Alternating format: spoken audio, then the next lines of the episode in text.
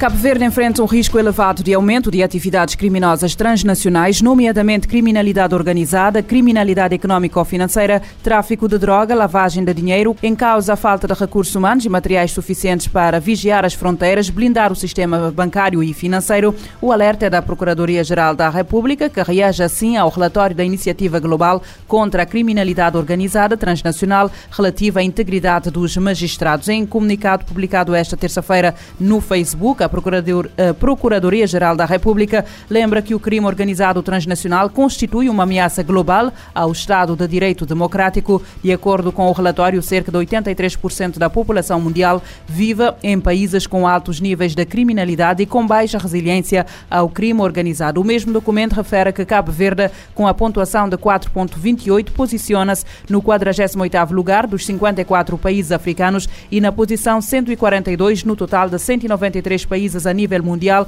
com a menor taxa de criminalidade. Por outro lado, Cabo Verde, com a pontuação 6,58, posiciona-se na primeira posição entre os 54 países africanos e na 29 posição entre os 193 países a nível mundial com maior resiliência no combate ao crime organizado.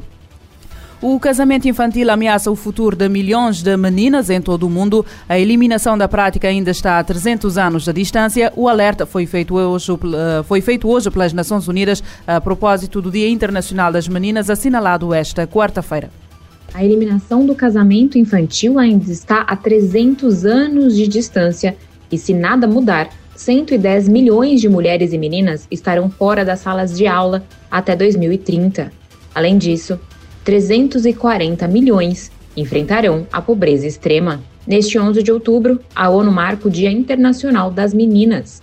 O secretário-geral das Nações Unidas, Antônio Guterres, alerta que o mundo está falhando com elas. Ele destaca que as antigas formas de discriminação contra meninas continuam e, em alguns casos, estão piorando. No Afeganistão, elas estão impedidas de exercer seus direitos e liberdades mais básicos, não podem participar da vida pública, não têm acesso à educação ou independência econômica. Antônio Guterres alerta que estão surgindo novas formas de preconceito e desigualdade, com muitas meninas excluídas do mundo online. Para o secretário-geral, os algoritmos digitalizam e amplificam o sexismo. Segundo o líder da ONU, em todo o mundo, as meninas estão reagindo, confrontando o sexismo, combatendo os estereótipos e criando mudanças que devem ser apoiadas. Em sua mensagem para a data, Guterres cita sua proposta de estímulo para os Objetivos de Desenvolvimento Sustentável. Ele defende que mais investimento deve ser feito na liderança feminina, o tema do Dia Internacional das Meninas deste ano. O financiamento deve apoiar a alcançarem suas ambições e impulsionar a igualdade de gênero. Da ONU News em Nova York, Mayra Lopes. Segundo as Nações Unidas, mesmo antes da pandemia da Covid-19, 100 milhões de meninas corriam o risco de casamento infantil na próxima década. Na próxima década, mais de 10 milhões estão em risco de casar ainda crianças a nível global. A ONU pede acesso humanitário e fundos para Myanmar após a nova onda da violência. O conflito causa mortes e feridos a mais de 2 milhões de deslocados e fez aumentar o número de deslocados e dificuldades humanitárias. A ONU afirma estar alarmada com os relatos de ataque a um campo para pessoas deslocadas no estado de Kachin, norte de Mianmar, na segunda-feira. O secretário-geral das Nações Unidas, Antônio Guterres, está chocado com os relatos do assassinato de dezenas de civis no atentado à bomba e afirmou que deve haver responsabilização. O chefe da ONU condenou todas as formas de violência incluindo a intensificação dos ataques militares em todo o país, que aumentam a instabilidade regional. Ele adicionou que os civis devem ser protegidos de acordo com o direito humanitário internacional. De acordo com o porta-voz Farhan Haq, a região assistiu a uma escalada dos combates nos últimos meses, provocando um aumento no número de deslocados, bem como o agravamento das necessidades e das preocupações com a segurança este incidente afetou uma aldeia e um campo de deslocados, que abriga mais de 6 mil pessoas. Segundo a ONU, as organizações humanitárias enfrentam severas restrições de acesso nessa parte de Caxim há muitos anos. Da ONU News, em Nova York, Mayra Lopes.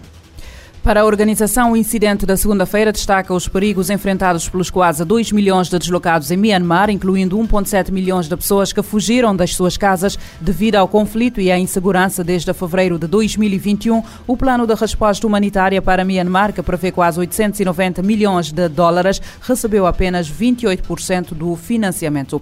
A ONU pede a proteção dos civis no conflito no Médio Oriente. O chefe das Nações Unidas para Direitos Humanos reforça que a população deve ser poupada da violência e os reféns devem ser libertados. O chefe da ONU para os Direitos Humanos, Volker Turk, afirmou que todas as partes do conflito no Oriente Médio devem parar de atacar civis. Nesta terça-feira, ele também disse que o Hamas e outros grupos armados devem libertar imediatamente os seus reféns.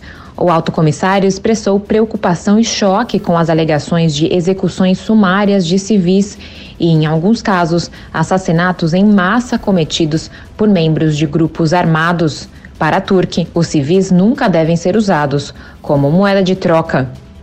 Os trabalhadores humanitários da ONU falaram à imprensa em Genebra sobre as terríveis condições enfrentadas pelos civis em Gaza. Na região, cerca de 200 mil pessoas recentemente deslocadas foram abrigadas em escolas geridas pela Agência da ONU para Refugiados Palestinos. Gaza possui aproximadamente 2,2 milhões de residentes. A porta-voz da agência disse aos jornalistas que o deslocamento continuou em massa e que, embora a agência tivesse uma experiência significativa em transformar as escolas em abrigos, a escala da crise é esmagadora. Os ataques aéreos danificaram 18 instalações da UNRWA na faixa de Gaza, incluindo uma escola para deficientes visuais e o edifício que abriga a sede da agência na cidade de Gaza. Falando de Amman, a porta-voz do UNRWA destacou que os edifícios da ONU são protegidos pelo direito internacional e que os 1,7 milhão de refugiados palestinos em Gaza, muitos vivendo abaixo do limiar da pobreza, contam com a organização para alimentação, educação e saúde. Desde 7 de outubro, dois funcionários da agência e cinco estudantes foram mortos. Da ONU News, em Nova York, Mayra Lopes. O balanço da guerra entre Israel e o movimento islamita Hamas desde sábado subiu para mais de 1.200 mortos do lado israelita e 950 em Gaza, de acordo com os dados atualizados hoje pelas duas partes.